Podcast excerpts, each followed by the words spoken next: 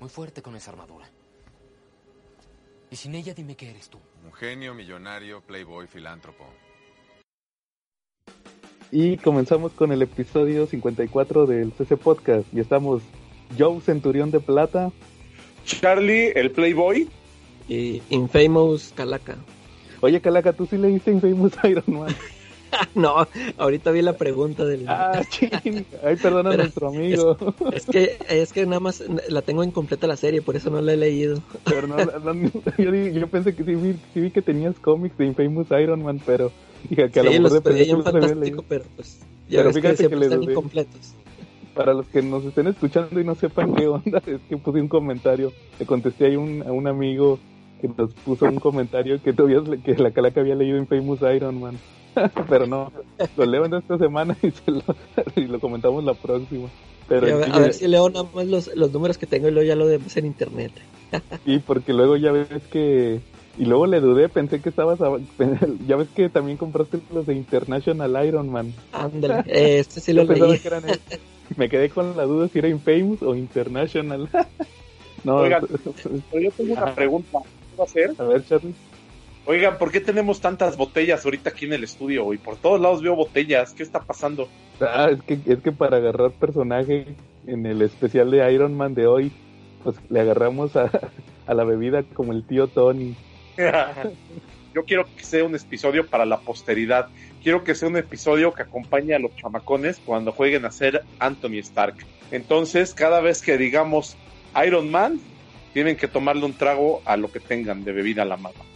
Y que sea bebida alcohólica. Y que sea bebida alcohólica, obviamente. Por eso te digo que yo quiero que sea un episodio que los acompañe siempre en sus mejores momentos. Iron Man. muy bien, Charlie. Pero como quiera, todavía falta para, para rato. Pero como cada episodio, pues vamos a empezar con los saludos. Saludos a todos nuestros amigos que nos escuchan en todos los grupos donde posteamos el CC Podcast. Igual a nuestros amigos de Comentemos Comics. Ya saben, el mejor grupo para hablar de cómics en todo el Facebook. Charlie, saludos esta semana. ¿Cómo no? Para Lair Rico, nuestro amiguísimo, abrazo fuerte para él, para los Silver Riders y los Tortugos, para el Bebote que anda posteando que nadie lo quiere en Facebook. Y pues resulta que aquí los saludamos a cada rato y luego el culé ni siquiera dice, bueno, ni siquiera las orejas mueve para expresar gratitud. Saludos para el Bebote del CC Podcast. Oye, también saludos a todos nuestros amigos como este Quetzalcoatl, también a Carlos Roldán, que ya más adelante viene su comercial. Y ahora sí le vamos a hacer comercial porque ahorita vamos a hablar de lo bueno. Nomás digo que le vamos a hacer comercial y ya tengo como tres episodios sin comercial. Este, también a Uriel, a Marco Valadez. Se brincaron al más importante, al Lightning. Ah, no, todavía no. Espérate, es que se va al último. A Tello, a Tello, a este ¿A quién más? Al Chunga. Al Chunga, a, y a, y, a nuestro querido administrador que nos bautizó como los copiones del cómic. David, saludos David. Ya, ya vamos a comentar los cómics como ellos. Sí, o sea que, que los vamos a comentar porque no los hemos leído. No, no, no, ahorita vemos todo eso. Muy bien, ahora sí, este, Charlie, este, cochino español, Charlie, esta semana. Cochino español esta semana muy seco, solamente dos cómics este, los, los semanales, pero la otra semana, esta que viene, promete ser la matazón, promete ser donde nos vamos a amarrar el cinturón, de verdad, porque yo ya hice las cuentas y son arriba de 3.300 solo lo de TVG. No estoy contando Panini, no estoy contando, bueno, mí nunca se le ocurre publicar, él nos echa la mano, entonces no hay tanto cuete. Los días de Star Wars y de Marvel. Oye, Charlie, pero ¿por qué? Entonces, allí en tus, en tus lares nada más llegaron los semanales. Sí, exacto. Fíjate que me acabo de dar cuenta que, que sí escuché ese rumor, pero pues ahorita me estás dando testimonio. Acá sí llegó, aquí sí llegó el tomo de, de Absolute Carnage Immortal Hulk, que en realidad nomás trae una, una historia así, es como una historia que se inventaron de Immortal Hulk, de Absolute Carnage y todo lo demás que trae el tomo son de otros personajes, o sea, nomás usaron el nombre para vender y llegó el, el especial del 80 aniversario del Guasón, yo aquí lo tengo. Ah, también llegó ese, de veras, yo también ya lo tengo, ¿eh? ¿Cómo lo ves? ¿Qué te pareció? Pues no lo he leído, nada más leí la historia de Tom King, de la Punchline. Esa ya la habías leído tú, Calaca, ¿verdad? Sí. nomás recuerdo que tú nos dijiste que nomás leíste esa por leí esa y la de... No, leí esa y la de Scott Snyder. Ah, Pues, la de Esa Jock. me gustó. Eh, No la he leído sí por- leí. ¿No la has leído? Ajá. Esa es la que más me gustó. Ah, a ver si la checo, porque Está ya sabes que yo no soy muy fan de Jock. Eh, Nada más me sí, ándale, no, eh, no, a mí tampoco me gusta el dibujo, pero la historia está chida. En Y, Black y Mirror. también la que la que dibuja Eduardo Rizzo también me gustó. Ah, sí, te, y por ejemplo, si vieron nuestro video de esta semana de que me llegaron las preventas del tomo de este Todd McFarlane y de el enemigo público de Wolverine, ahí pueden ver que, que me pongo a, revisar lo- el tomo del Guasón y pues ahí, por ejemplo, como decías, ese es de Eduardo Rizzo, va, de volada te das cuenta del, del estilo, dices, este es de Eduardo Eh. Rizzo, esta es de tal, y, y hay la de Tony Daniel, no sabía que era Tony Daniel, como que... Eh, no se parece. estilo estuvo medio raro. También la de Jock, ya todos los, los eh, dibujantes usuales que ahorita están Sí. en Batman. Lieberman Jock- también cambió su estilo, Ah, sí. también está diferente. ¿no? No, de hecho, el Libermejo, más que nada por el entintado, sí me di cuenta. Dije, este, este es de Libermejo. de volada. Ya, ya saben que no soy muy fan ahí de, de Libermejo, pero como quiera, pues ahí se aventó su historia del, del Guasón. Entonces, pues ya saben que ahí va un, ahí está el video por si quieren revisarlo, pero como dice Charlie, cuenta que en varios lados no llegaron.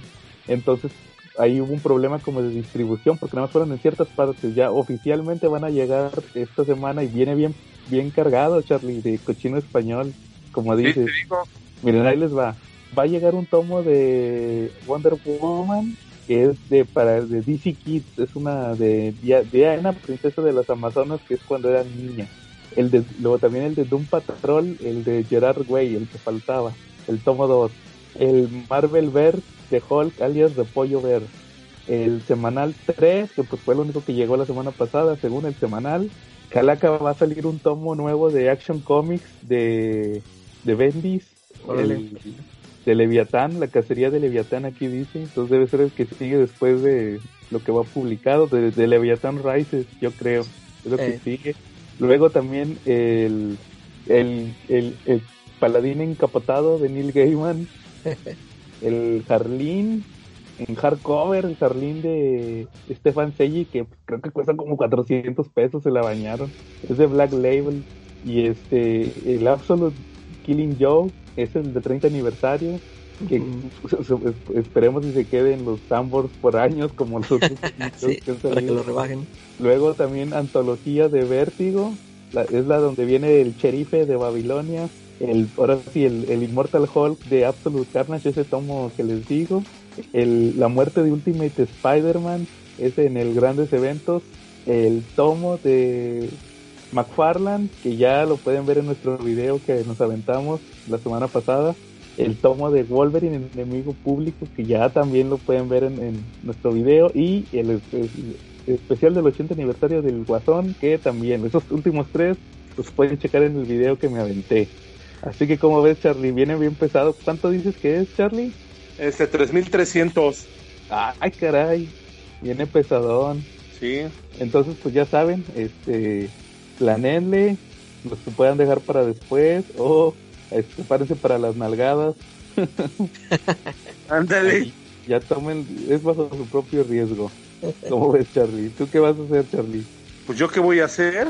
Pues no sé, comprarme lo que más me guste y luego hacia allá pues jugarle a que lleguen al buen fin, ¿no? O al descuento nalgadesco para ver qué tanto podemos comprar, ¿no? ¿Cómo Sí, ves? claro. El buen fin, todavía faltan como dos meses y muchos de estos tomos van a sobrevivir en Sanborns hasta esas fechas. Sí, exacto. Los- Imagínate, nosotros sufrimos por eso y yo te tengo un dato podcast. Fíjate ver, que, que nosotros sufrimos por eso y no tenemos las mismas parejas que ha tenido Tony Stark. Te voy a decir ahorita seis, siete, siete parejas que ha tenido Tony Stark. ¿Cómo ves? A ver, pero Digo, ¿cuál Tony Stark? Iron Man. Vamos a decir capi- vamos a decir Iron Man ha tenido sale estas parejas. Salud. She-Hulk. no sé cómo le hacían, ¿A pero tenían poco? ¿A poco y ahí se iban a palpar. Le dolía. Sí. Gamora. Ah, También Gamora sí tus supe, deberes con Gamora. pero ahí le cuando dolía a anduvo Tony. ahí con los guardianes? Sí. La viuda negra.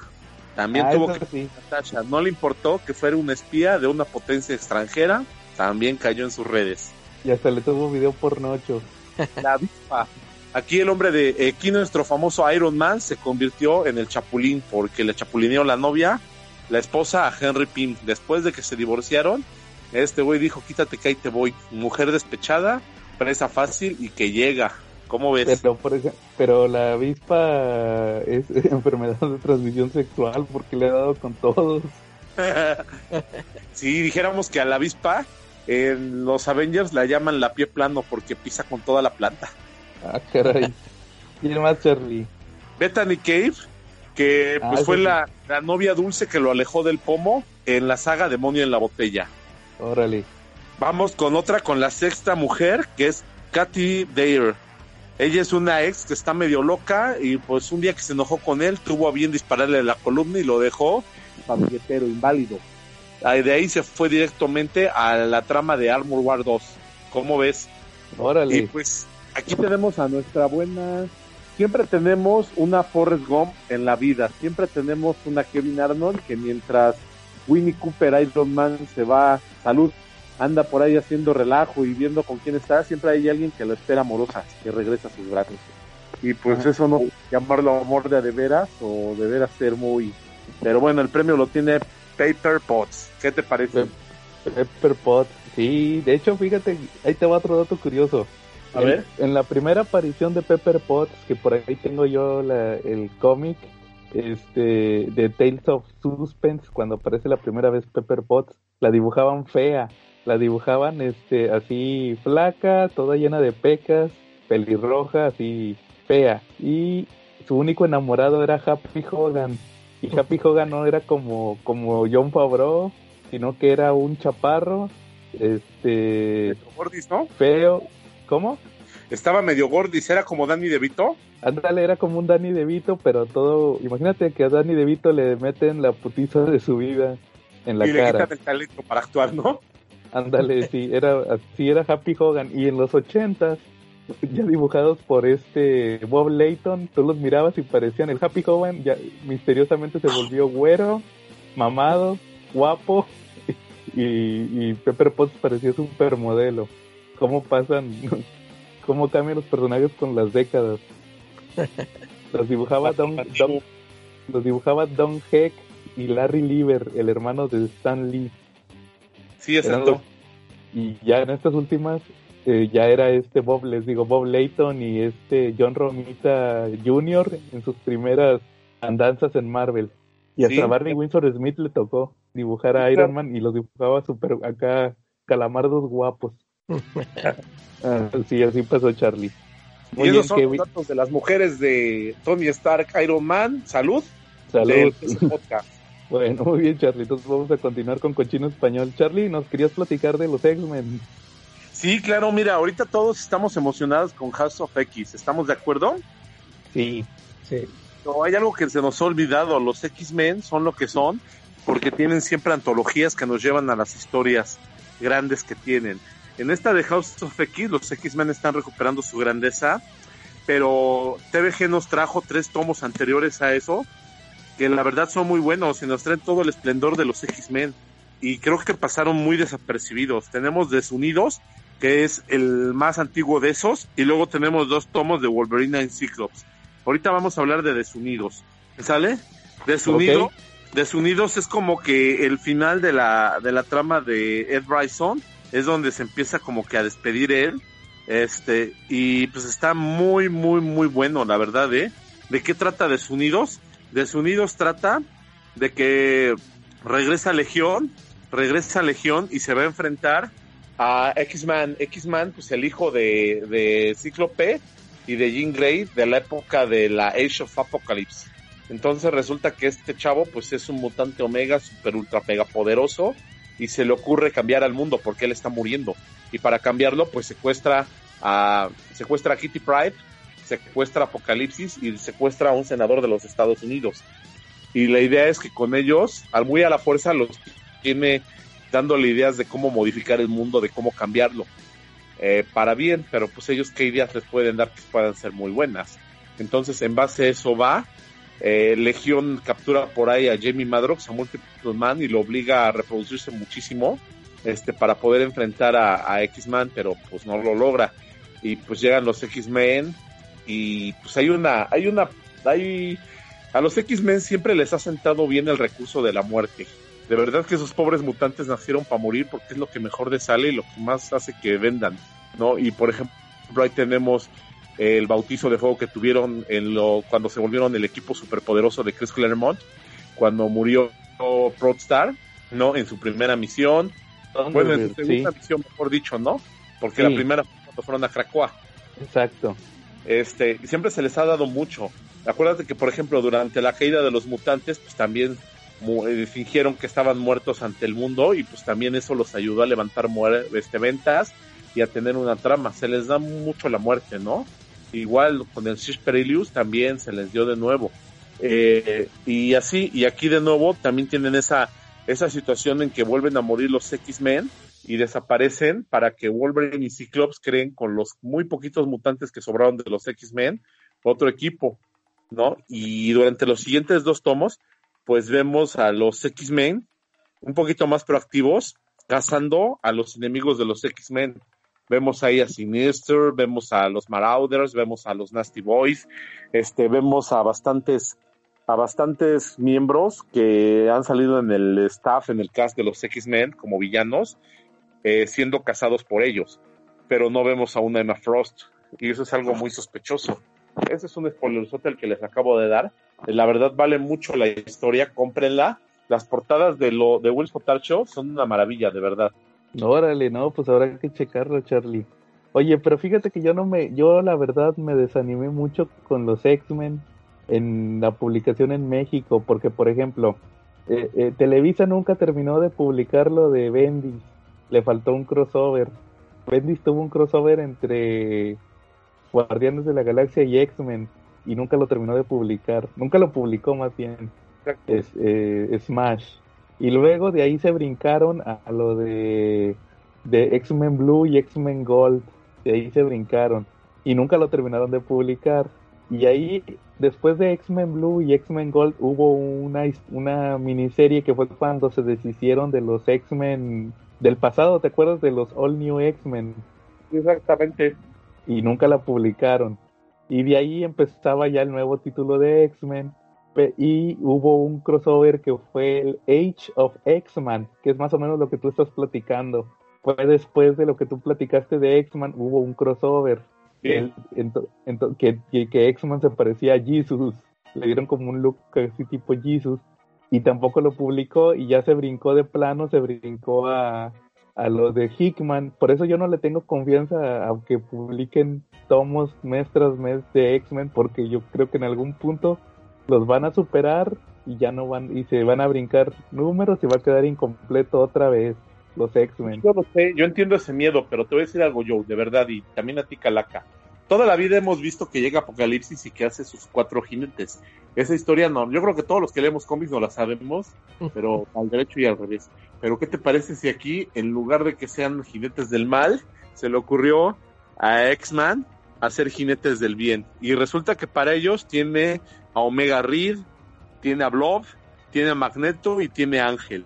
Y se vuelven los jinetes de la paz, de la abundancia. Entonces, la verdad, pues es algo así como que, que vale mucho la pena, la verdad. O sea, tienen unos, unas misiones, unas, unos diseños de personaje muy interesantes y muestran unos giros de poder también bastante interesantes. Eh, la verdad, eso se los recomiendo muchísimo. Vale la pena, ¿eh? Y las historias, las tres tomos que les dije están autocontenidos. Yo no necesité leer absolutamente nada más para poder entender los tres. Para poder envolver. Eso es, eso es un plus. Cuando un cómic te, te adentra tanto en la historia que no, no te haces preguntas de ¿y esto cómo chingados pasó? ¿Y cómo llegaron a esto? ¿Y luego qué pasa? Es que es un cómic que vale la pena cuando está autocontenido. Están autocontenidos los tres. Me atrevería a decirte que tú podrías saltarte a lo mejor un poquito el de, el de House of X y con estos tres podrías armar lo que sí. De verdad, así, te lo pinto. Ah, pues habrá que checarlos, Charlie. Entonces, pues ya saben, ahí están los tomos de X-Men. Esos sí están publicados por Televisa, ¿verdad, Charlie? Sí, están publicados por Televisa. Y de hecho ya son, ya son un poquito atrasados. Eh, ya tienen algunos de ellos, han de tener como unos 3, 4 meses. Empezaron a salir durante la contingencia. Tienen un precio de 149. El de Desunidos está muy bueno, vale mucho la pena. Involucra 10 números, lo que son un Uncanny X-Men del 1 al 10, la serie del 2018. Y vale 139 pesos, 10 cómics. Órale, no, pues habrá que checarlo ahí. Revisen con su proveedor de confianza para que les diga si tiene todavía esos tomos de X-Men. Y hablando de, de, proveedores de confianza, Charlie, vamos a saludar a nuestro patrocinador oficial, nuestro amigo Carlos Roldán, después de tres semanas. Saludos a nuestro amigo Carlos Roldán, que lo pueden encontrar como cada semana en su local. Ahí revisen en, en Comic Review con Carlos Roldán, ahí en YouTube. Ahí pueden revisarlo, pueden preguntarle también en su Facebook de Comic Review con Carlos Roldán cómo llegar a su local. Ahí pueden encontrar todas las novedades de Televisa, todos los cómics que dijo Charlie y todos los que van a llegar la próxima semana de Smash, todos los hardcovers que vienen pesadito. Ya saben que nuestro amigo Carlos Roldán los tiene todos y les va a dar muy buen servicio y también hace envíos. Aunque los saluden en otros, ya me acordé por qué no los saludábamos, porque me enteré que los saludan en otros podcasts. ¿Qué pasó ahí? Ah, sí, cierto. bueno, entonces no, no le compren. Ah, no se crean, no, no. no cómprele, cómprele. Oiga, y Iron Man, porque ya tenemos set. Ah, sí, salud. cómprele cómics de Iron Man. salud de nuevo. ¿De quién le vas a comprar cómics Calaca? ¿Cómo? ¿De quién le vas a comprar cómics Calaca a Carlitos? Ah, pues de Iron Man, para estar más informado que yo. yo casi no he leído de él. Bueno, oye Charlie, fíjate que me, ahora sí que ah, esta semana me leí el cómic de, este, ya por fin lo terminé, el hardcover de Wolverine, enemigo público. ¿Sale Iron Man? ¿Cómo? No, eh, sí, sí sale Iron Man. Entonces, este, pues fíjate que me gustó mucho la historia. Yo creo que estaría bien para más adelante dedicarle un episodio completo a ese, toda esa saga de Mark Miller. Sí, la verdad, sí, la pena, es ¿eh? una revisión. Fue una saga que se aventó Mark Miller de un año, 12 números, bueno, 12 números de enemigo público, más otro cómic que se aventó de Wolverine que se llamó Prisionero Cero. Pero fíjate, ese sí lo tengo. Ah, sí lo leíste. Fíjate que me gustó mucho esa historia. No sé si en el que tú tienes, no sé si cuenta la historia este Miller de cómo pasó eso. No, no, sí, creo, que, sí viene. Creo que sí viene. Que platicó con Will Eisner. Eh. Prisionero Cero cuando Wolverine está en un campo de concentración. Eh, Exacto. Es buenísima esa historia, ¿eh? ¿Viene contenida en ese tomo? Sí, ahí viene. Cuando, cuando, se, cuando se anunció el tomo de, de Wolverine Enemigo Público, dijeron, va a traer los de Enemigo del Estado, que son los primeros seis, los de Agente de Shield, que son los la segunda parte de la historia, y un número extra, así nomás dijo el Giovanni, y ese es el de, el de Prisionero Cero. Fíjate que, que yo no había escuchado de esa historia, pero no sabía que era esa. De hecho, ahí, ahí mismo lo digo en el, en el video, que parecía que era esa historia, pero no estaba seguro. Y sí, sí era. Oye, y, del estado cuando corretea, cuando corretea a North Star y hace que se le caigan los calzones. Ah, caray. ¿No? ¿Cómo estuvo eso? Que cuando Wolverine está, está, ¿cómo se llama? Está sometido por Hydra, por su voluntad, y se, y se va a la mansión de los X-Men. O es, ya, ya revolví la historia. Eh, se me hace que sí, Charlie, pero ¿cómo? ¿Que, que, que Northstar le quitó los calzones o cómo? No, no, no. Wolverine se infiltra en la X y la ataca Ajá. con su enemigo y pues los X-Men lo combaten. Pero no marches, a Northstar se le caen los calzones de miedo por Wolverine y pues termina asesinado por él. Ah, no, es por, por culpa de Kitty, porque Wolverine iba a atacar a Kitty. Ajá. Y este y, y, Kitty por reflejo se hace intangible. Sí. Y, y, pues las garras atraviesan a, Kitty, pero no se dio cuenta Kitty que atrás estaba Northstar. Y a Northstar lo...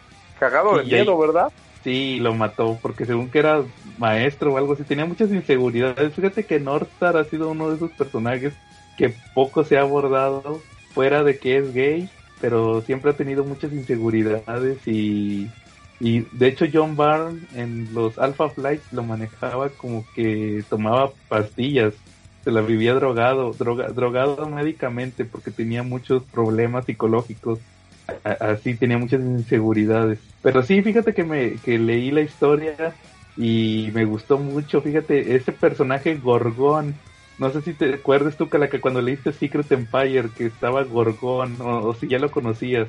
Yo, yo lo conocí porque eh, me, lo habían mencionado que salía en esa serie de Wolverine.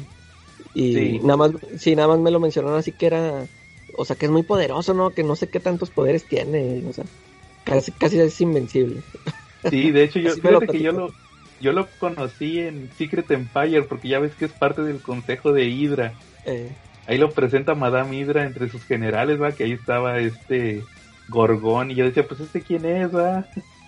Y vi, nomás vi que era mutante, decían que era mutante y que tenía algo que ver con los mutantes. De hecho no me acuerdo si a él, lo- él es el que lo ponen de líder mutante en, en el consejo de Hydra. Entonces al final resulta que dije, pues este quién es, ¿verdad? O sea, no lo veo muy poderoso. Y luego resulta que aquí te lo ponen como invencible que era un niño genio, que aparte tenía poderes de convertir en piedra, por eso siempre tenía que taparse los ojos, y aparte tenía super fuerza, super velocidad, super inteligencia, poderes psíquicos, o sea, y magia y no sé qué más. Entonces te lo, te lo, te lo pintan acá como Juan Camaneiva, que es Gorgón. Entonces sí, sí está muy padre la historia. Sí está un poco exagerado, ah, pero creo que se justifica. Se justifica hasta eso todo. Sí, pues Mar, y pero fíjate que está muy bien pensada esa historia. Hasta eso tiene sus toques Miller, sus toques tipo Miller, Miller muy buenos y también el, lo que más me sorprendió fue que Romita Jr. dibuja bien. Nomás, por, nomás por ahí. dibujando. ¿Cómo, Charlie? Yo siempre les dije que era un dios dibujando. Ustedes nunca me quisieron creer. Ah, pues es que ya después como que se ha de haber quebrado la mano o algo así, porque ya después le salieron feos los monos. Na- na- nada más ahí, eh, Romita Jr. siempre tiene el problema cuando les dibuja mucha armadura mucho armamento. Hay una escena casi al final donde sale Electra y Wolverine que traen unos super trajes, ¿va? Que les ponen pistolas y cuchillos colgando, les ponen cartucheras, ahí sí se ven bien mal. Fue lo único que molestó de, de- del arte de Romita en esa historia. La verdad sí, sí le quedó bien. Hasta eso le quedó bien esa historia de Wolverine. Entonces, pues a ver si más adelante, cuando llegue el buen fin o después de unas nalgadas, pues hacemos nuestro especial de Wolverine, enemigo público. Ahí que nos digan en los comentarios si quieren su especial de Wolverine. ¿Cómo ves? muy bien. Muy bueno, muy bien. Entonces, ¿algún tema que traigan esta semana? Ahora no son reseñas atrasadas, ahora es una película más o menos este, reciente. No sé, no sé si, hay- si han escuchado ustedes sobre una película que se llama Orígenes Secretos. Orígenes secretos. Eh, no. Fíjate, a mí me, a mí me salió la publicidad en, en el Facebook. Es, es una película que está en Netflix. Me Ah, salió ok. la publicidad de Netflix y, y haz de cuenta que es una película española. Este, en el anuncio, pues luego, luego me llamó la atención porque en el anuncio están en una tienda de cómics y, y haz de cuenta que está un, un tipo, este, pues acá de traje, o sea, está trajeado, o sea, con corbata y pues les está, está criticando a los, a los geeks, ¿no? Este, les, está, les está diciendo que ustedes que este, nomás se la pasan aquí leyendo estas, esas tonterías y no sé qué. Y total que el dueño de la tienda como que le dice, no, aquí nos estás criticando y no sabes que, haz de cuenta que empieza a nombrar a los clientes. Que fulanito de tal es doctor y que este tipo que es abogado y este es arquitecto y, y mira y que yo traigo este carro y tú qué carro traes y que no sé qué, así que pues no nos critiques, ¿verdad? Y, y ya, o sea, con, con ver eso de los cómics, este, me llamó la atención y, y con el título de Orígenes Secretos, que hace alusión a un, a un título de DC Comics. Sí, Este, claro. Y pues haz de cuenta que ya me, me puse a verla y no, es- se las recomiendo, está muy chida. Este, sabes que yo con el con el anuncio ese que vi, pues entonces yo me esperaba algo tipo mm, no no sé si tanto una comedia como la teoría del Big Bang, pero pues algo que tuviera muchas referencias geeks. Y y ya cuando empiezo a ver la película, haz de cuenta, así se las, no, no les quiero spoilear mucho, pero sí les voy a decir de qué se trata. Este, hagan de cuenta que es la película de Seven, la película de Seven, y, y haz de cuenta que le meten muchas referencias de cómics. De cuenta, la, pel- la película empieza, haz de cuenta que, como te digo, Seven, la película empieza que llega un nuevo detective, este, de cambio, y el, el policía que está ahí de, de jefe ya se va a retirar, ya es igualito que en Seven. Y este van a la escena de un crimen.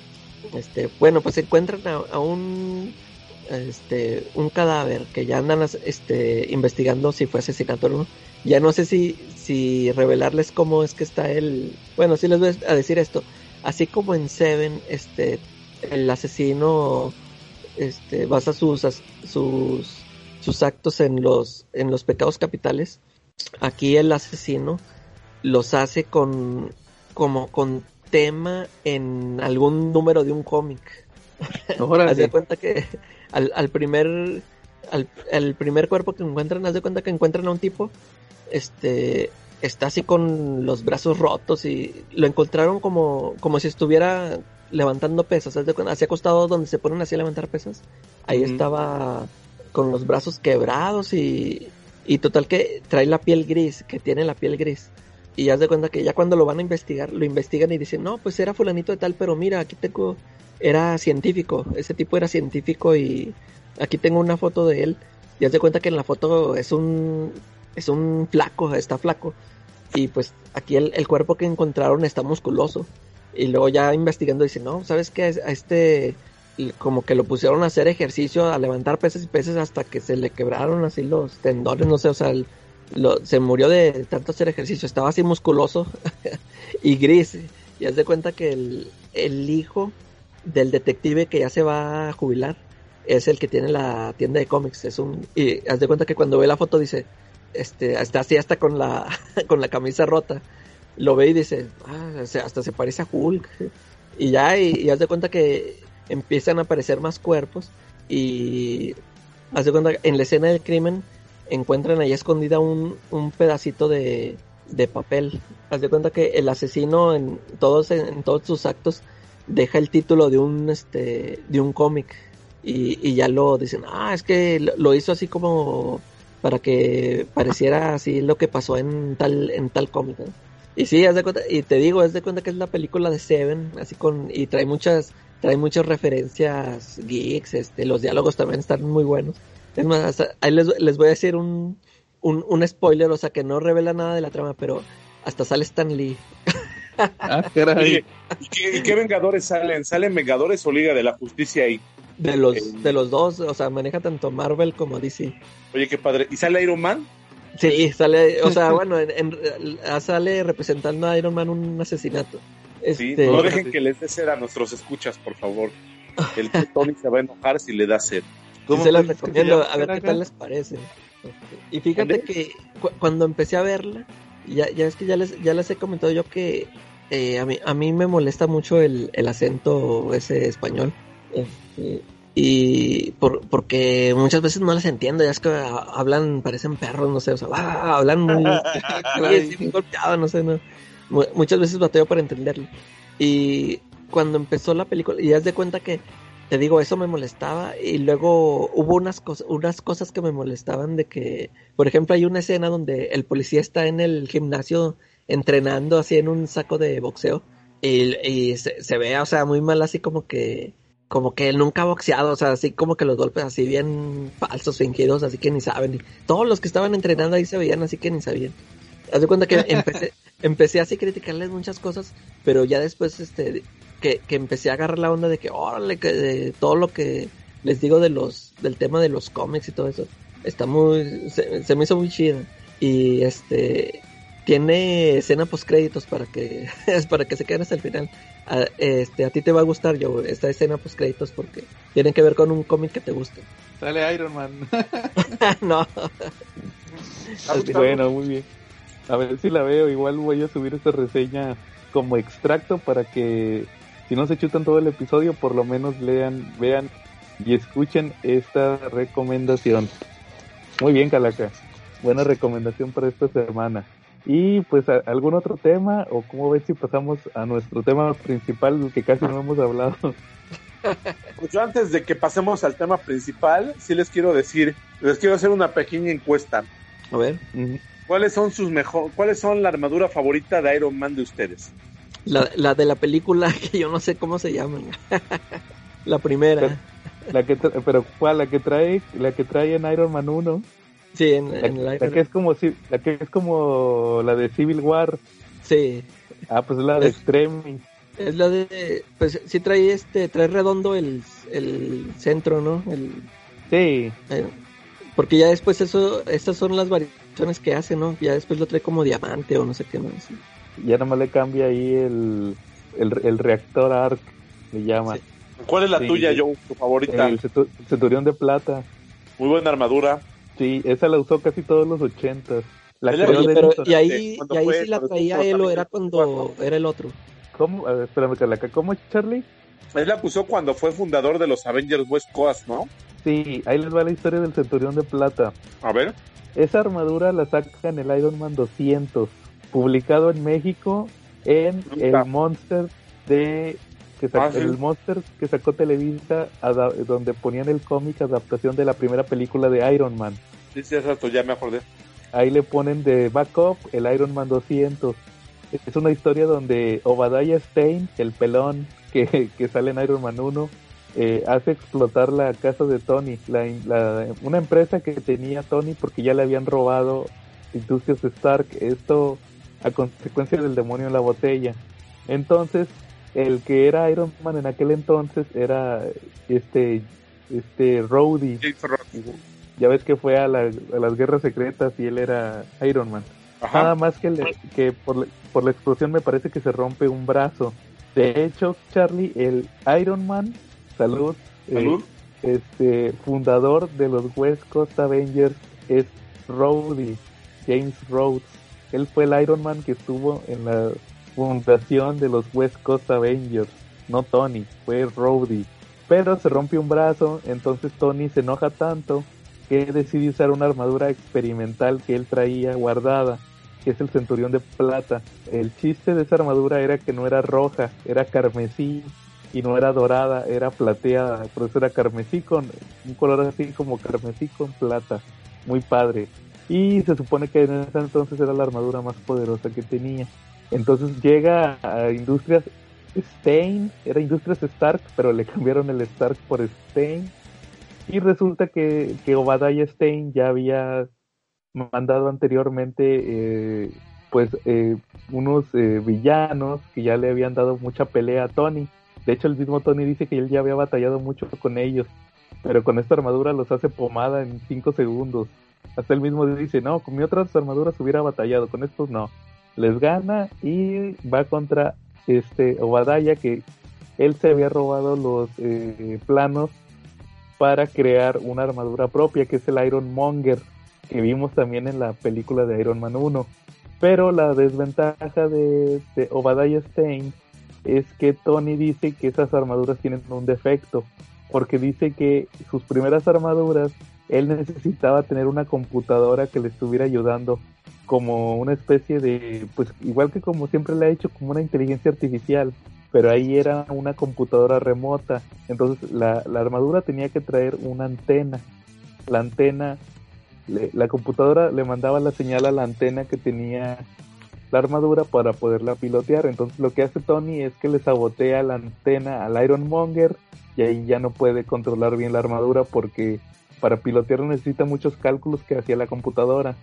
Ya al final lo derrota Tony pero eh, Obadiah se decide eh, suicidar, decide suicidarse antes de, de, ahora sí que perder contra Tony. Y pues eso fue el Iron Man 200, ese lo escribió Dennis O'Neill.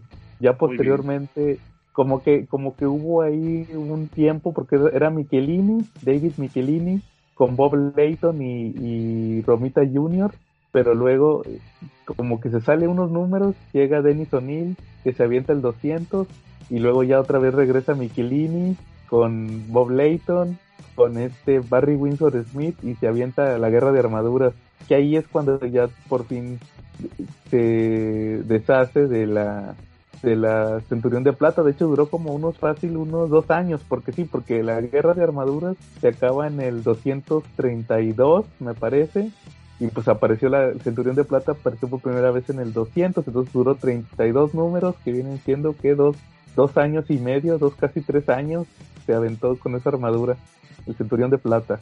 Esa armadura sí tiene todas las razones de las más memorables porque estuvo con ella durante la Armor Wars, ¿no? Que es cuando se da cuenta que hay villanos y héroes que usan tecnología de él. Eh, con esa armadura es con la que se enfrentó al Capitán América cuando el Capitán América tenía la identidad del Capitán. Eh, se entrelazaron los números cuando el gobierno de los Estados Unidos le quitó la, la identidad del Capitán América Steve Rogers y él desarrolló la del Capitán. Eh, se enfrentó contra él y le regresó el Capitán su escudo porque eh, Tony Stark le había dado un escudo de repuesto. Entonces se pelearon. Se pelearon porque un número anterior, uno o dos números anteriores, eh, durante la durante el Armor Wars, ellos habían atacado la bóveda para quitar la tecnología de los trajes que tenían ahí y a raíz de eso pues hubo una fuga en la bóveda. Fue la primera fuga que hubo en la bóveda grande y pues le tocó al Capitán América y a, y a sus amigos, iban Falcon, este Nómada y el Deman, les tocó detenerlas, detener esa fuga y pues Sí. esa las intentó en alguna ocasión. De hecho, también Calaca, el Centurión de Plata es la armadura que trae cuando aparece eh, en, en las sombras Iron Man en Born Again. Ah, sí, sí. Ahí sale con esa armadura porque trae las sombreras. Esa armadura es muy identificable porque trae hom- hombreras. Ahí sale con el Centurión de Plata. Entonces, Charlie, ¿cuál es tu arma? Ya, ya dijimos el Centurión de Plata y el Extremis. ¿Cuál es la que es tu favorita? La armadura que usó en los noventas. En los noventas él tenía una armadura que era, era muy liviana, era muy ligera, pero y era como de tela. Pero cuando él la conectaba, cuando él se la colocaba toda, la armadura corría, corría unos circuitos adentro de la armadura y se ponía dura.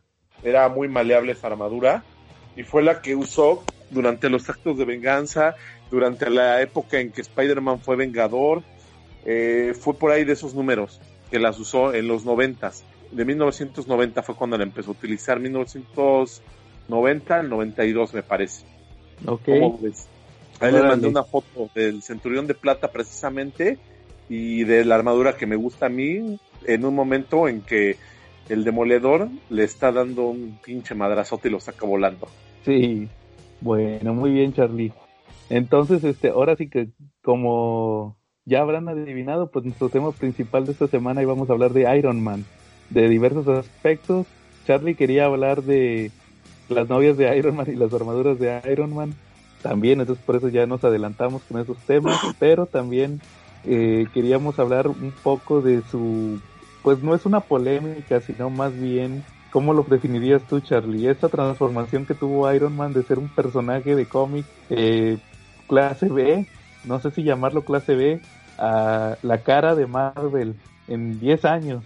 ¿O tú cuál es tu opinión al respecto, Charlie? Es que Iron Man ha pasado por mucho. Fíjate que ahorita para prepararnos para el tema estuve leyendo acerca de Iron Man, estuve leyendo algunos cómics de él y la verdad eh, ha sido muy polifacético, ¿eh? porque empezó siendo la imagen de lo que no quería Norteamérica. Él empezó como un armero, como un maestro de las armas, como un señor de la guerra, eh, que dotaba de, de, armas, de armamento al ejército de Estados Unidos.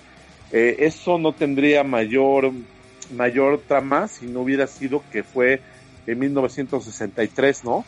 Y pues estamos hablando de la guerra de Vietnam, de la Sí. guerra de Corea, eh, estamos hablando de la, de la Guerra Fría, ¿no? De cómo muchos jóvenes eh, y niños se resistían a la guerra, cómo la veían, veían al ejército como un enemigo, y pues al buen Stan Lee se le ocurrió idear un personaje que más adelante desarrollaron Doc Heck y Jack Kirby, que era un señor de la guerra, ¿no?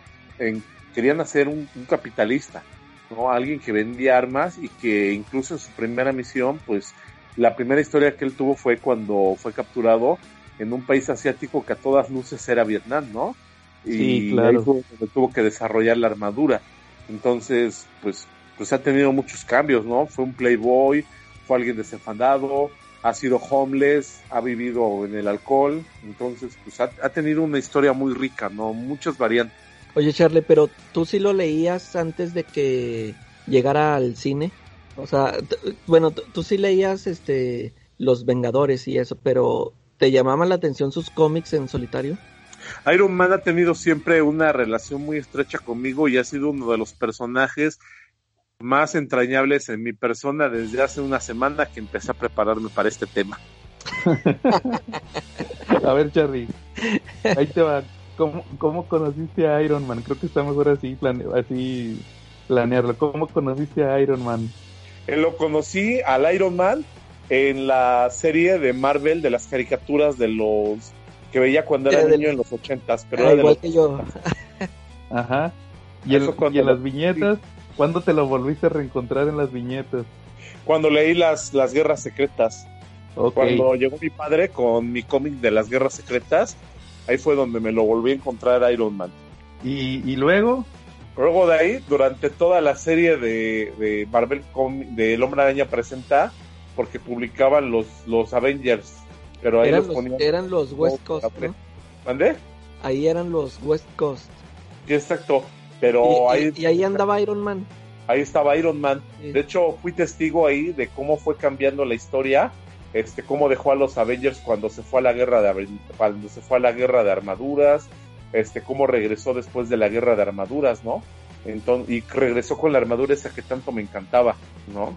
órale. Una doradita con rojo. Y, y, pero nunca hubo en español un título de Iron Man.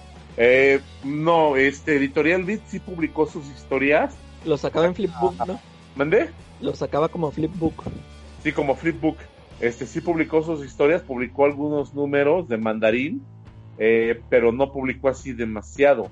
De hecho, es de los personajes que ha sido muy, muy relegado aquí en México, ¿no? Editorial TVG sí ha publicado series de Iron Man, eh, publicó la de, publicó la de Superior Iron Man, publicó la de Iron Man Agente de Shield, este, sí ha tenido publicaciones de Iron Man, pero yo creo que tampoco han sido así tan, tan largas, ¿no? O sea, Y, sí, no- y es que y eso ya pasó después de la película.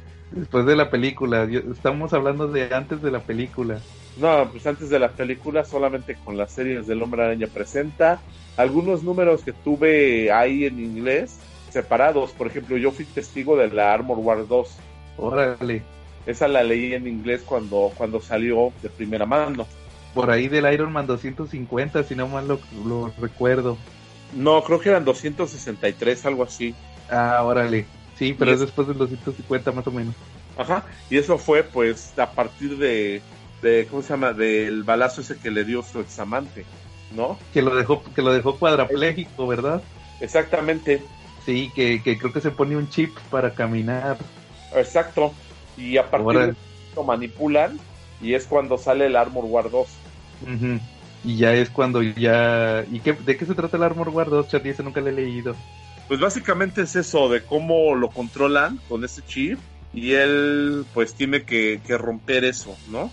Él tiene que romper eso y básicamente pues se trata de eso, ¿no? O sea, es, en sí es una historia un poquito sencilla porque pues ese es el trasfondo inicial, digo, no es tan profunda como, Ar- como Armor Wars 1. Armor Wars 1 sí me pareció muchísimo mejor. La 2 pues, Claro. básicamente habla de lo del chip que dices a raíz del balazo que le pusieron, ¿no? Sí, pero ahí es más como manipulación, ¿no? La, la 2. Sí, la 2 es más manipulación, ¿no? Y pues también creo que tuvo que ver ahí el Obadiah Stein, ¿no? Eh, no, Badain Stein muere desde el 200, me parece. Pudo haber sido otro villano. Ok. Bueno, Pues- tú, Calaca, ¿cómo conociste a Iron Man? Ah, perdón, Charlie, ¿ibas a decir algo más? No, sí, eso, preguntarle a ustedes cómo conocieron a Iron Man. Mira, yo, yo igual que tú con la caricatura esa de Marvel Super Heroes. Y luego, igual, igualito que tú, después me lo volví a topar con la Secret Wars, que la, cuando lo publicaron aquí en México la primera vez. Y, y en los, en esos números de los nuevos Vengadores, que aquí le llamaban así, y yo no me acuerdo de haber visto a Iron Man, yo me acuerdo que yo veía a Hawkeye y a los demás, que, que yo me acuerdo que por eso no los pelaba, porque yo decía, pues son tan los, a los que yo conozco, ¿no? Que el Capitán América y Hulk. Y ya, este, esa serie por eso no la seguí. Y luego, mm, yo, mira, yo me acuerdo que como yo compraba esa revista del Hombre Araña, la de, la que traía dos, dos cómics, este, como que yo me acostumbré mucho a puras historias del Hombre Araña, solo puro del Hombre Araña. Y no sé si te acuerdas, Charlie, que metían, de repente metían por ahí, este, me acuerdo, me acuerdo que una vez metieron una, este, historias de Daredevil en, en esos del Hombre Araña. Y, Sí, claro.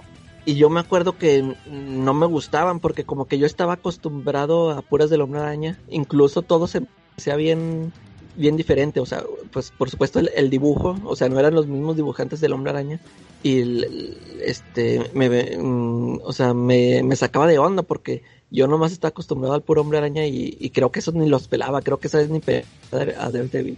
Ni los leías, ¿no? Sí, no, ni los leía. Y igual cuando con esos que mencionas de Vid, yo, yo sí recuerdo, no sé qué cómic habré comprado de Vid, que venían de Flipbook, este, unas de, ahí metían, yo me acuerdo que metían a Iron Man y los Cuatro Fantásticos y creo que hasta el Contest of Champions los metían así. Y, y, no, a mí no me llamaban la atención, por lo que te digo de que como que no está acostumbrado a los dibujantes o no, no sé, a los personajes, nunca me llamó la atención. Incluso, y ya hasta el... ah, pues creo que sí les he mencionado que, o sea, yo en mi colección no tengo cómics de Thor, ni de, de Iron Man, creo que tengo por ahí uno de un TPB que, porque fue el de Civil War. Y creo que nada más tengo ese de Iron Man. Y, los cómics estos de eh, International Iron Man y los que tengo pendientes de leer del Infamous. Y este, a mí, hasta que, hasta que salió la película, a mí el personaje se me hizo interesante, chido. Pero como que pues nada más se quedó ahí con, con las películas porque intenté leer cómics ya después de él y pues igual, o sea, como que no me sigue sin sin usarme a mí a mí como que la película lo que me cayó bien fue el Robert Downey Jr. como que él fue el que lo, lo que hizo que me llamara la atención. Y de aquí de cómics después yo leí el de Extremis cuando iba a salir la ese lo sacaron aquí porque cuando iba a salir la 2, creo, ¿no? Sí, la 3. ¿Qué era la 2 o la 3? Ya ni me acuerdo. Y se me hizo se, me hizo interesante, este, pues ahí entretenidilla, no no así se me hace un así un plus. Y este, ¿qué más leí? La de leí otra. Mm, ¿Qué más sacó Televisa por esos por esos tiempos? De ah, Iron Man. Sí, de Iron Man no me, acuerdo qué otra cosa leí, es que no, pues, pues creo que nada más eso y el International es lo único que he leído. Porque fíjate, ni el, ni el, ni el número uno, eh, bueno, el, la primera aparición en el Tales of Suspense es donde sale, ¿no? Sí. Ese no lo he leído, nada más, yo me acuerdo que cuando vi la película me gustó mucho su, el origen, o sea, la historia esa que, esto de que es un, este, vendedor de armas y eso que lo secuestran. No, no sé qué tanto, como yo no he visto la primera aparición, no sé qué que tanto sea fiel o no, sé si nada más cambiaron la el tiempo. Claro. eso está bien interesante. De hecho, ese era un, uno de las partes que quería platicar de Iron Man. Ya nada más brevemente. Sí, nada más brevemente para para que sepan, yo a Iron Man lo conocí en los noventas porque tuvo una serie animada. Ándale, pues, yo, no la vi, ese no la vi.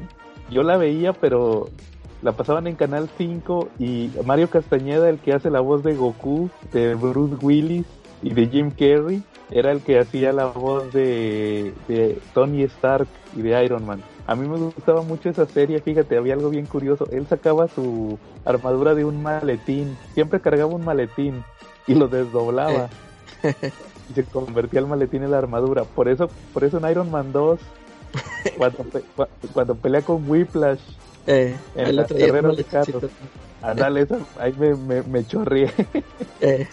Porque yo me acordaba de, ah, cuando era niño me gustaba Iron Man por eso, ¿ah? Eh. Y luego, este, posteriormente tuvo, salió en la serie animada de los noventas de, salió en la serie animada de los noventas de Spider-Man. También ahí salió, salió en un, fue, fue un episodio bien memorable porque en ese episodio salió eh, haz cuenta que primero salió eh, Venom y Carnage en ese episodio y salió War Machine y, y luego a War Machine Carnage le mete una madriza a Rhodey y, sale Tony Stark y ahí ya dice, ah, no, que me madrearon a mi amigo Rhodey, entonces ahí voy yo y ya es, es, el Iron Man el que le ayuda a Tony, digo, a, a Spider-Man y ya pelean, van, es Iron Man, Venom y Spider-Man contra es Carnage, el varón Mordo y Dormammu. Y fue un episodio muy épico de la serie. Como ven. Y, luego, sí, y luego también a Iron Man lo conocí por el Marvel Super Heroes de las maquinitas y el Marvel contra Capcom que ahí sale One Machine. Sí. Y ya era el contacto que yo tenía con Iron Man. Ya hasta después que salió en yo creo que hasta, hasta las películas fue cuando lo volví a ver. Ya más de, ¿qué será? Como más de 10 años después, porque yo jugaba Marvel contra Capcom por ahí del 98, Ey. entonces hasta el 2008 que salió la de Iron Man. Y no me acuerdo haberlo visto en otra serie, creo. Y, y ahora sí, este, como te decía, del origen. eh, el origen, es bien curioso el origen de Iron Man, como decía Charlie, porque te lo ponen como que el origen, ahora sí que el origen original que pone Stan Lee es que es un vendedor de, es un científico que vende transistores. Calaca. Su, más, su, su invención más grande son transistores miniaturizados. Yo creo que ni yo creo que Stan Lee ni siquiera sabía que era un transistor. Un transistor. Entonces, este, porque ni microchip ni nada, es un, o sea, es muy de acuerdo a la época y era un transistor. Eh, Entonces, supuestamente él dice en esa historia que aquí tengo un imán, el típico imán con forma de U, ¿va? Y dice, pues miren, le voy a poner este imancito chiquito que tengo en la mano, le voy a, nomás se lo pegaba hacia el siguiente. Oye, yo, yo, perdón, pero no empezó, me- de hecho creo que empezó con bulbos, ¿no? Empezó todavía un poquito más atrasada la tecnología, porque primero manejaba bulbos y luego ya de ahí saltó, saltó en los 60, en los 70 con transistores, que era lo, Sí, era- lo máximo de tecnología. eran los primeros eran transistores de bulbos. Entonces, Así como las teles viejitas, así él Ándale. también funcionaba. Esas que encuentran en la basura y no saben para qué sirven. En- Entonces cuenta que le- le pegaba el transistorcito al, al, al imán y ya con ese podía una, una puerta de una bóveda la doblaba. Así la, la doblaba así que se des- desgarraba la puerta ¿va? por el poder del imán. del imán. Entonces, supuestamente iba a llevar transistores para los eh, soldados de Vietnam. No dicen que es Vietnam, ¿verdad? Pero va y lo capturan. Entonces, obviamente, ahí lo, lo toman de rehén y se dan cuenta que, que va a morir. Entonces, el, el gobernador de, de ahí de la prisión vietnamita dice: Pues lo voy a aprovechar ahorita que todavía no se muere. Entonces le dice: No, mire, señor Stark, que quiero que me construya transistores con bulbo de su tecnología, pero si lo hace, le voy a salvar la vida. Entonces ahí se da cuenta que él mismo razona, supuestamente, que, que si que, que, que si yo me voy a morir porque me siento mal y aparte porque si, si me pudiera salvar ya me hubiera salvado, no me lo estuviera, no me lo estaría condicionando. Eh, ya me hubiera salvado, ya me hubiera operado, ya me hubiera tenido de prisionero. Entonces al final lo que pasa es que le avientan al Jinsen, que es un viejito así cliché de los chinos, con el pelo largo, canoso, con bigotes así hasta, hasta el ombligo, con la barba hasta el ombligo, con túnica y hablando Jin Jin Jon Jon y le dice, oh, que usted es, usted es Jinsen, el científico, ¿ah? Y le ayuda a hacer la armadura y ya se, se esa primera armadura y ya la lo que hace es que con esa escapa, ¿verdad? De Vietnam. Pero también curiosamente no es como en la película que la armadura nada más la guarda como recuerdo. Literalmente en el, la segunda aparición lo que hace es que nomás la pinta de dorado, le, le echa pintura y ya su, su armadura la dorada es la misma ni siquiera la mejoró como en la película, ¿verdad? Y Sí. esta es prácticamente la primera aparición de Iron Man. De hecho, Calaca, en la, en la, el demonio en la botella, que me decías que no, que no lo leíste todo porque el bueno era el último número, eh, uno de, uno de esos, uno de esos números es otra vez, se vuelven a contar el origen de Iron Man, esa misma versión. ah, órale. Y, y también este es casi igualita, de hecho no le hacen muy pocos cambios. Y, y Iron Man, toda su tecnología original era que tenía que llevar una placa en el pecho como una pechera para y tenía que conectarla a la, a la luz porque si se le acababa la pila se movían la metralla como el como el reactor, ¿verdad? Ya ves que el reactor se supone que es lo que hace. Sí, acá era toda una pechera, traía que traer, siempre traía un chaleco puesto, sí, entonces que ese era como que el chiste. Y, y como dice Charlie, o más bien como comentabas tú de Extremis, que no sabías tú que si era una actualización o algo, fue una reinvención, porque como decía, ahora sí, como decía Charlie, conforme pasó el tiempo, pues se fue actualizando, porque pues eran en los 60 eran bulbos, en los 70 eran transistores, en los 80 eran microchips, y ahora en los, en los 90 era la guerra de... Ya era muy difícil decir que venía de Vietnam. Sí. Entonces ahí mencionan que hacen la actualización en Extremis, que es de Warren Ellis, si no mal lo recuerdo. Ajá. Y ya era, ya era Afganistán o la guerra del... ¿Qué? La operación del des- tormenta del desierto. Sí, se, se fue corriendo un poquito más del globo terráqueo, ¿no? Ya no era en las selvas tropicales de ya era como en el desierto, ¿no? Así es, que de hecho, este, pues te inventan esa historia de Extremis donde termina en el capullo. ¿Se acuerdan que se termina haciendo como una, como una especie de, de capullo? Sí. Se aprovechan, ese, se aprovechan ese tiempo que Iron Man, después de tomar el Extremis, está en el capullo para decir, voy a recordar mi origen. Y nada, se avienta, se avienta su origen nuevo, que es ya en Afganistán. Eh, Entonces ahí ya por eso cambia. O sea, Iron Man es un personaje que se tiene que estar actualizando. Oye, ¿y cuándo fue ese cómic de, de Extremis? ¿Fue en el 2015 o cuándo fue? 2003, me parece que es de 2003, Extremis. Es que yo tengo un dato de ese podcast acerca de la armadura de Iron Man. Salud. La la armadura de Iron Man, la revista Entrepreneur, en el- su edición del 2015, sacó, pues hay un cálculo medio chaqueto de cuánto costaría hacer tu propia armadura de Iron Man. ¿Cómo ves? ¿Y cuánto sería, Charlie? Si consigues 2.132 millones de dólares, te puedes hacer una. Órale. Y vuela y todo. Con todos los poderes, 2.132 millones de bilimbiques, de ahí de, de Truman, co- de, de Trump coins, con eso. Órale. Y por cierto, tampoco al principio Iron Man no volaba. Sacaba patines. Tenían patines los, las botas. Con, con transistores. Eran patines Entonces ya- de hecho en las Secret Wars todavía los utilizaba. Ujú. Sí, Sí. pero pues ya ves que era bien famoso por sus reactores y que volaba con los re- con las botas propulsoras, no usaba los reactores como en las películas. Yo- todo era todo era por las por los transistores, era como que su principal fuente de energía. Pero ya después lo cambiaron, ¿verdad? A los reactores. Entonces, Charlie, Pues ¿Cómo ese fue el inicio de Iron Man, ¿no? Empezó como un playboy, como un maestro de armas y poco a Ajá. poco fue cambiando, ¿no? Eh, tuvo por ahí también una etapa muy interesante, eh, los 2000, poquito antes de Onslaught, porque ahí hubo una saga que se llamaba The Crossing. Y en esa serie, en esta serie, en ese run, resulta que Iron Man se revela como un traidor de los Avengers.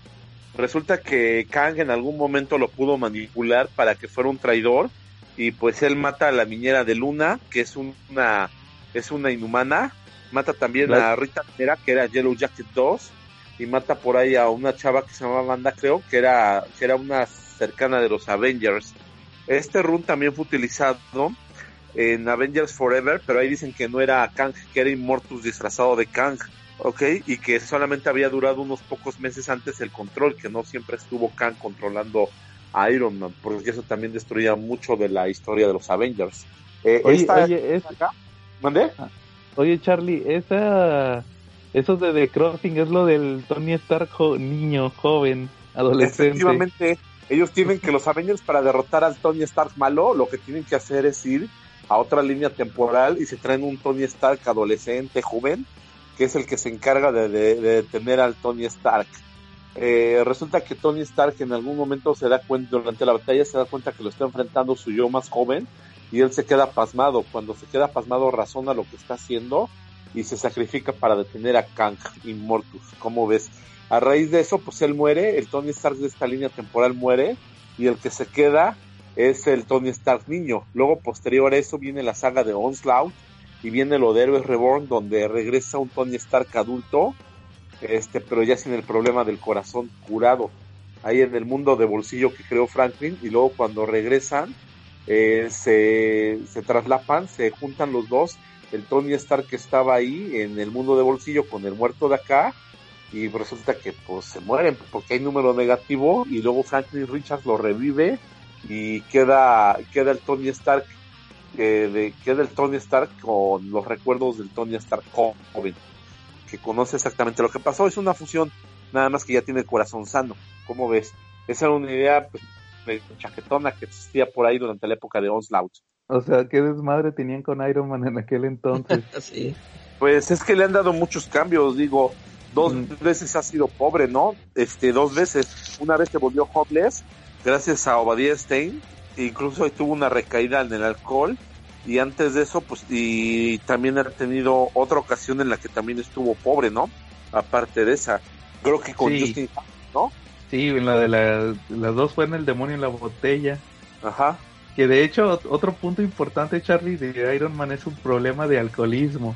Sí, claro. Que, que se quiso usar, de hecho, por eso está la famosa portada del demonio en la botella donde se volvió alcohólico. Él era, la- él era el filántropo fiestero, playboy, como dicen, que se la vivía de fiesta tomando, pero hubo un punto donde ya como que quisieron tomar el problema del alcoholismo y lo usaron de lo usaron como de pretexto para darle durante mucho tiempo e- esos problemas. De hecho, pues ya ves que por eso estuvo el número del demonio en la botella, tan famoso. Oye, cualquier- pero ¿por qué, por qué se volvió alcohólico? ¿Cuáles fueron sus problemas? Yo tuve un amigo en Puebla que cayó en las garras del alcoholismo, en las garras del alcoholismo gracias a su familia. Por culpa de su familia se volvió alcohólico. Ah, mira, pues es que en el demonio en la botella, brevemente te platico que este tuvo muchos problemas en cuanto a que le querían comprar la compañía, estaba perdiendo el, estaba perdiendo el poder de las acciones, o sea, estaban comprando acciones. Tenía una vida Este- personal de relajo, ¿no? Sí, este, su carrera como Iron Man la estaban, este, tuvo problemas tanto como Tony Stark como Iron Man en cuanto a que lo estaban calumniando. A Iron Man lo habían tomado como asesino. Sí. Entonces, pues este, todo eso lo hizo que tratara de hundir sus penas en el alcohol. Ya a un punto donde no se dio cuenta que se volvió alcohólico. Sí, así pasa. Te digo, mi amigo de Puebla se volvió alcohólico por culpa de su familia, güey, porque pues tenían una fábrica de cacahuates salados y no sabía con qué acompañar tanto pinche cacahuate que tenía en su casa. Órale. ¿No? y, le- y- y luego, pues ya ves que por, también por mucho tiempo eh, eh, era lo de que Tony era el alco- alcohólico en recuperación. ¿Te acuerdas, Calaca, en Claro. Avengers Disassemble? Sí. Cuando va al discurso de la ONU y que de volada que le dice, no, que estás pedo, ay, Eh, reconozco eso, le dice el Han Ping, estaba pedo, ¿qué crees, Cap? Que, que el Tony andaba pedo, ¿ah? De volada. Entonces, este, pues es como que algo que siempre se acuerdan, va, de que el alcohólico, siempre le echan en su, en la cara los problemas de alcohol. Igual como a Han, a Han Ping, de que golpeador de mujeres. Ah, pues tú eres alcohólico, ¿va? Te aplica la de mata un perro y siempre serás mataperros, ¿no? Ándale, exactamente, Charlie. el mataperros. Sí, pues haz de cuenta que sí, también es otro de los detalles que ha marcado a Iron Man. Pero ahora sí Pero que a lo que pueden ser muchas historias, ¿no? Hay otra que es cuando su traje evolucionó muchísimo. Es el Cyber Stark, yo le llamo. Se volvió sensible su armadura y se volvió tan sensible que se volvió una inteligencia artificial. Sale, eso fue en los 2000, en principios de los 2000. Y esta armadura pues peleaba más eficaz porque pues tiene una inteligencia artificial más avanzada. El problema fue cuando la armadura quiso, quiso agarrar y quiso sustituir a Tony Stark. Entonces, pues van y se dan un agarrón en una isla desierta. ¿A qué les recuerda? Spider-Man y Venom. Exactamente. Pero en la final, pues cuando, eh, cuando Iron Man, o sea, Tony Stark Salud, está a punto de morir, la armadura se sacrifica por él y le crea de nuevo un corazón. Entonces, pues ahí termina ese run. Fatídico, por cierto, no se me hizo muy bueno, ¿no? Órale. ¿Y, y esa, quién lo escribió, Charlie? ¿No te acuerdas? No, no me acuerdo, pero la verdad no, como que no vale tanto la pena porque yo ¿De qué siento quieres que- acordar? Pues es que imagínate, güey, yo creo que fue una... Dijo, pues ahora qué hago y vio de repente al Venom y dijo, ah, ya sé de dónde voy a sacar mi siguiente historia, ¿no? Leyó ese de Mikilini y McFarlane, digo, y, y Larsen. Exactamente, y dijo, esta, esta me gusta, ¿no? Sí, claro. Oye, pero entonces ahora sí, después de revisar toda esta historia de Iron Man, pues ahora sí, el, el tema principal de este, ahora sí que el tema principal de este tema principal era que después de todo lo que dijimos de Iron Man, de todo su origen, de todo su desmadre que ha tenido en los años de continuidad, llega Robert Downey Jr. con la película de Iron Man y se vuelve la cara de Marvel. A tal grado que tiene a, a Spider-Man, que era el personaje insignia, se vuelve su achichincle. ¿Cómo, Sí. cómo, cómo ven? ¿Se ¿Les agradó eso? O, o- Porque yo me acuerdo que había muchos comiqueros que se enojaron, que decían, oye, pero ahorita todos son fan de Iron Man, pero él era un personaje que nadie conocía y ahorita ya todo el mundo es fan de él, según. ¿Cómo ven ustedes eso? Es curioso porque Iron Man en los cómics tiene fama y todos los que lean cómics no me lo van a dejar de negar, pero todos, todos sabemos que Tony Stark tiene fama de ser un HDP, pero de los más grandes del mundo en los cómics, ¿no? Sí, claro. Y, y aquí, porque es arrogante, es egoísta, es pinche briago, es mujeriego. Bueno, tiene muchas situaciones. Eh, y es curioso cómo el carisma de un actor logra ganar y logra sobrepasar todo eso, porque pues, Robert Downey Jr. ahí no es un personaje que sea humilde, no es un personaje que no sea eso, sino que al contrario, las, las, ¿cómo se llama? Las, todos los defectos que tiene el Tony Stark los tiene también el Robert Downey con su personificación de Iron Man y lo vuelve encantador, ¿no? De hecho, también hubo gente que se quejó porque dicen, así no era Tony Stark en los cómics, o sea, lo volvieron Robert Downey Jr. Eh, Pues, Como dice Charlie, era un culero de primera y de repente ya lo hacen carismático, que se haga chistes, que haga todo lo que hace Robert Downey Jr. Así fue a la inversa. que baila el gallinazo cada cinco minutos, ¿no? Ándale. Y se, prácticamente eh, fue de los primeros eh, a la inversa, ¿verdad? De convertir lo que estaba pasando en las películas, que ahorita ya es bien común, que todo lo que pasa en las películas tiene que pasar en los cómics. Uno de los primeros que fue Iron Man. sí. Y muchos que sí eran fans, que ya demostramos que nosotros no tanto, sí se enojaron de que cambiaron su personaje a cómo era ahora en los en las películas, ¿verdad? Sí, ¿Cómo lo? Yo creo que, que este Iron Man era un caso curioso en Marvel, porque si bien nunca fue un fenómeno de ventas, sí tuvo artistas muy prestigiados trabajando para él, ¿no? Digo, Denny O'Neill, David Michelin, tuvo a Bob Lighton, tuvo a, a ¿cómo se llama? Barry Windsor Smith, ¿no? O sea, autores buenos manejándolo nunca le han faltado. Esa es una realidad, ¿no? Ujú. Sí, Y claro. Sin ser un éxito de ventas. Sí, siempre se ha mantenido como dentro de los del medio. Exacto. Pero luego, de, pero luego de repente llega Robert Downey Jr. y ahora sí es el, el que todos quieren cómics de Iron Man. Siempre hay cómics de Iron Man a la venta. Que Invincible Iron Man, International Iron Man, este, Infamous Iron Man, New Iron Man, hasta Mujer Iron Man hay esta chica que ahorita está, Ah, Iron Heart o quién. Iron Heart, todos Sí, tienen armadura. El, el infamous Iron Man, ¿no? Que es el Doctor Doom, que toma el manto del Iron Man para terminar su obra, ¿no? A su visión. Charlie, ¿tú leíste Infamous Iron Man? Sí, sí lo leí y me gustó, Ah, ¿no? porque- Entonces, ¿por qué no nos dice? Es Ah, que ahorita porque no está. que- que ahí el Doctor Doom toma el manto de Iron Man y decide hacer una lista de objetivos y pues va tras ella. Ese es un cliché bien antiguo, ¿no? Que de repente dice, ah, yo soy, yo voy a seguir la continuidad, yo voy a seguir, voy a tomar el manto de este güey y voy a hacer una lista del súper de todo lo que él no hizo. Y entonces, Oye, eso, entonces esto este pasó después de la Secret Wars de Hickman. Sí, porque es cuando le componen la cara.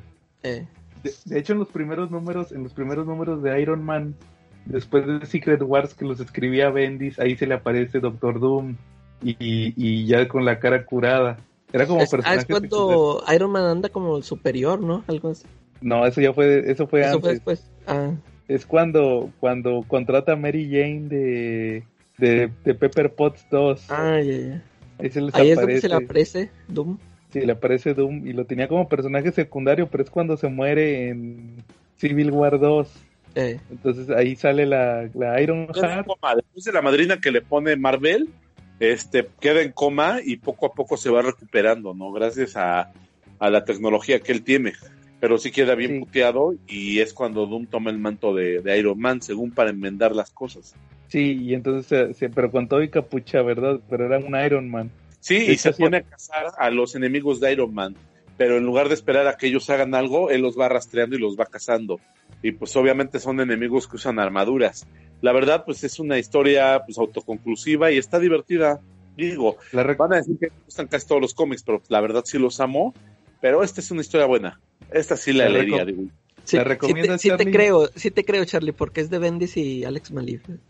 Ah, A mí órale. sí me gusta todo lo que hacen Pues esos mira, yo te puedo decir que ahorita la del Cyberstar que les platiqué, esa no la recomiendo. Es más, no les digo ni de quién chingados es porque ni de eso vale la pena. Pero lo que es el famoso Iron Man sí vale la pena. Órale. Entonces, saludos a nuestro amigo Manuel López que nos preguntaba por Infamous Iron Man. ¿Sí lo recomiendas, Charlie? Lo recomiendo al 100%. Cómpralo, Manuel. Por favor, de verdad, no te vas a arrepentir. Va con el sello de Charlie, el caballero del cómic.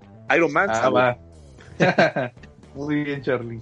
Entonces, por ejemplo, y ahorita que se murió Tony Stark en las películas, pues, ¿qué está haciendo Tony Stark ahorita en los cómics? ¿Alguien sabe? No. Este, sí, no, regresó mientras, mientras, a menos aquí en México, mientras Tony Stark está muerto en las películas, aquí en México ya regresó, ¿no? En una, en una serie, lamentablemente está congelada por aquello del COVID, y pues nada más nos trajo la, la serie donde regresa, no nos ha traído más historia. Esperemos que pronto nos traiga más. Sí, de hecho por ahí hubo unas cosas raras donde, de hecho Calaca, tú preguntabas por eso, de los padres de Tony, que resultó que no era hijo de los Stark, Ah, sí. era, sí. adopta era adoptado, y creo que su mamá era agente de Shield, y la- lo dio una adopción, y luego lo adoptaron los Stark, o algo así. Sí. Sí, de hecho, eso fue. que- ¿Cómo, Charlie? De hecho, eso fue, ¿no? Se vio, eso creo que empezó en The Fear Itself, en el miedo mismo.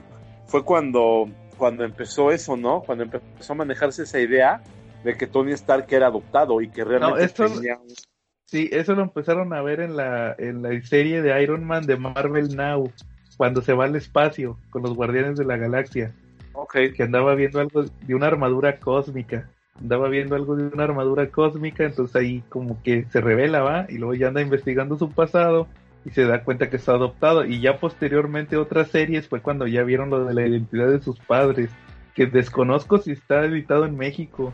sí, eso Por- sí lo pasaron, eso sí lo publicaron aquí en México. Incluso yo me quedé en que su hermano era Arno Stark. Arno, no, no, no, lo, lo, lo de Arno Stark, no, eso sí se publicó. Fue Ajá. poquito antes, fue poquito antes de lo de Superior Iron Man. Yo digo lo de. Era el hijo verdadero de los Stark, ¿no? sí, que estaba así como, como cuadrapléjico también. No, yo digo lo de, lo de la mamá, que, que tenía su mamá gente de Shield y todo eso, eso creo que ya no salió, alcanzó a salir, es de lo más nuevo. Pero quién sabe si lo publiquen o, pues, sí, como dice Charlie, ahorita está congelado muchas series. Thor y Hulk y todas esas. Sí.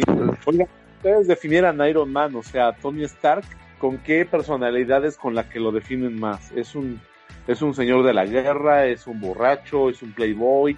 ¿Es un filántropo? ¿Es un Avenger? ¿Qué es para ustedes? Una sola, un solo, uno solo, un solo adjetivo. Pues yo, un inventor, creo que es lo que más me agrada del personaje, verlo como el inventor. ¿Tú, Muy Charlie? Este, el Calaca primero. A ver, Calaca. Sí, yo, yo también diría como un genio. Haz de cuenta que yo me quedo mucho con la. Te digo, a mí me gustó mucho la personalidad que le dio Robert Downey Jr. Ajá. Y, por ejemplo, a mí que también me gusta este personaje, es que yo, yo lo asocio mucho con Doctor House, que es un, que es un genio y que es bien mamón y, o sea, en, Ah, que en lugar claro. de que te caiga gordo, te cae bien. A, a mí así me pasa, o sea, es un pesado y eh, me, me cae bien. Igual me pasa igual con el Robert Downey Jr. Órale. Sí, fíjate, yo, yo de esas, tienes razón, sí es muy parecido el Tony Stark de las películas a Doctor House. Pero yo, yo del lado de los cómics, como les digo, yo creo que lo veo más como el inventor, como sobre todo en la guerra de armaduras, que se preocupa sobre todo en eso de que, ¿sabes qué? Pues tienen mi tecnología y pueden hacer mal. De hecho, creo que también eso es algo que quedó muy claro con la reinterpretación de Robert Downey Jr. de cuando le dice el Jensen que, oye, que quién es esta gente, y le dice, pues son tus clientes, son a los que surtes con tus armas. Eh, sí, sí. Yo creo que por eso la mejor película de la fácil de las mejores películas de, de Marvel es la Iron Man 1, porque ahí es donde tiene ese como como que es como una eh, un giro donde se da cuenta que, que tiene que arreglar todos los todos los males que hizo. Sí, Es- todos los- sí, igual, igual a mí también me gustó mucho eso. Te digo que yo no sabía nada del origen de Iron Man y se me hizo muy chida la historia que, que contaron ahí en el cine. Sí, es un buen muy buen origen ese de Iron Man, por eso es de las mejores películas, Iron Man 1. ¿Tú, Charlie? Pues mira, yo, yo mira, com- a- completando un poquito tu comentario, lo de inventor a mí me asombra muchísimo, que supera por mucho a Forge.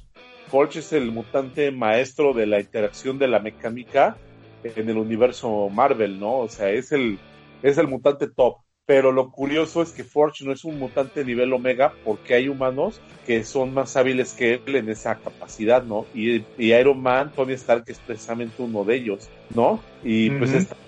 Así está manejado como inventor que se puede tutear con Reed Richards. Eh, uno de los artilugios que tenían Reed Richards y Tony Stark para impedir que sus, sus armas y todo lo que ellos desarrollaban, su tecnología, cayera en manos de alguien es que la mantenían como un círculo entre ellos. Ellos se aventaban la pelota. Durante determinado tiempo se cedían los derechos de sus inventos y lo tenía uno y luego lo tenía el otro y lo tenía uno y lo tenía el otro y así se la llevaban los dos, ¿no? Este, por ejemplo, ahorita en el de House of X, en el- cuando entran a, a robar tecnología, en una de las primeras, que creo que en las primeras páginas, sale ahí una lista de artículos y sale por ahí el martillo del sol. El martillo del sol es un invento de Tony Stark que hizo para destruir la flota Shi'ar en una, Sí. en un run de los, en un run de los Avengers. Es en No. Avengers de Hickman. Sí, exactamente. Ese Pero- era el. eh, de hecho, esa estación espacial la usan después para hacer la cabezota del Centinela. Efectivamente. Y ese run, y por ejemplo, y algo que es muy interesante, pero que también no hemos platicado de él, es que los Avengers, en, lo, en, la, en la miniserie de Illuminati, ahí se ve que, que cuando llegaron los Skrull a la Tierra, se quedaron ellos con la nave. Y que los que mayor, mayor provecho le sacaron a esa tecnología, a esa tecnología fueron Reed Richards y Tony Stark, Iron Man, fueron los que se dedicaron a, a, a a todo lo que tenía de tecnología eso y copiarlo y adaptarlo a la tecnología de aquí del mundo. Entonces, pues también así como que se me hace que tiene una faceta de empresario muy buena. Pero yo me iría más porque es un Avenger. Así lo, de, así lo definiría yo, un Vengador. Porque lo que más me gusta de los Vengadores es que son héroes imperfectos. Son héroes que están llenos de defectos, que tienen muchos errores. Y él lo, lo ejemplifica perfecto. Exactamente. Órale, no, pues entonces eh, hay muchos aspectos que se pueden tomar de Tony Stark en las diversas facetas que ha tenido en los cómics y en las películas, pero sobre todo, pues eso era lo que queríamos hablar, ¿no? De cómo cambió por las películas, cómo pasó de ser el, el segundón, pues porque es la realidad que era un segundón, a un personaje que, que pues que ahora es, todo el mundo sabe, ahorita todavía lo están extrañando después de que se murió en Endgame y todavía hablan de que Tony, Tony Stark, Robert Downey Jr., ¿verdad? Ya sacó el papel de su vida haciendo de Tony Stark después de todos sus problemas que tuvo, que también le compararon mucho eso, que los problemas de Tony Stark eran muy parecidos a los que tenía Robert Downey Jr. en su vida, por las drogas y todo eso, y al alcohol. Y al final, pues ahora sí que los dos se, se volvieron uno. Y ya ahora, pues ahorita que ya no está, pues todo el mundo lo extraña, ¿verdad? Y todo, siempre se trata de quién va a ser el siguiente. Pues de hecho se trató, de esto se trató la película de Spider-Man, de quién va a ser el siguiente Iron Man. Y ahora pues habrá que esperar. Muy bien, Charlie, sacamos muy buen provecho de este tema. ¿Al- ¿Algún otro te, algún otro cosa que quieran agregar de Iron Man o algo más que quieran decir? Pues que cuántas veces dijimos Iron Man, quiero saber si los que nos Si todavía están de pie. juegos Sí. Si, si todavía están de pie, felicítense. y realmente siguieron el juego, ¿eh? Si no lo siguieron, el tío Tony está muy decepcionado de ustedes, de verdad. Pero no, porque él ya es alcohólico en recuperación. Ahora ustedes sí- sean No, no, alcohólicos en recuperación. No, acuérdense que el siempre dice que es mejor ser un borracho conocido que un alcohólico anónimo. Muy bien. Y entonces, pues, ya saben, creo que quedaron muchas cosas que hablar de, de Tony Stark. Probablemente lo toquemos nuevamente en algún otro episodio, a lo mejor de los Avengers o del Capitán América. También hay que habría que hacer otro un episodio del Capitán América y su relación con Tony Stark de amor y odio, ¿verdad, Charlie? Sí, porque tantito se agarran del show y tantito son los mejores cuates, ¿no? Son amiguis, amiguis y de repente se, se dan hasta con la cubeta, ¿no? Claro, sí, tan- tanto en las películas como en los cómics. Y fue algo que pasó desde antes que, que de Civil War, porque muchos creen que todo empezó en Civil War y no, ya desde, hace- desde mucho antes. Yo la primera que recuerdo de ellos es la que te comenté ahorita, la que les platiqué, cuando traía el traje, tu traje favorito, ¿no? Después de la fuga de la bóveda. Es la primera que Sí. yo recuerdo. Claro. Y también me parece que tú dices que la Operación Tormenta Galáctica. sí, ya un poquito después se volvieron a pelear. Sí, entonces te digo, si hacemos un episodio de Capitán América, obviamente tenemos que tocar también otra vez a Iron Man y su relación con el Cap. Bueno, muy bien. Entonces, ¿algo más o terminamos por esta semana? Terminamos, yo, creo, o ustedes cómo ven. Sí. Pues sí, yo creo que sí. Como quiera, no, no somos tan fans de Iron Man, pero estuvo bueno el episodio. O por lo menos pues, les para ponerse una guarapeta. Ándale.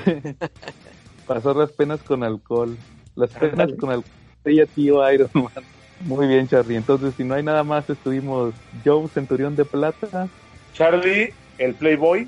Y de Infamous Calaca. Ah, y nos vemos la próxima semana. Vale.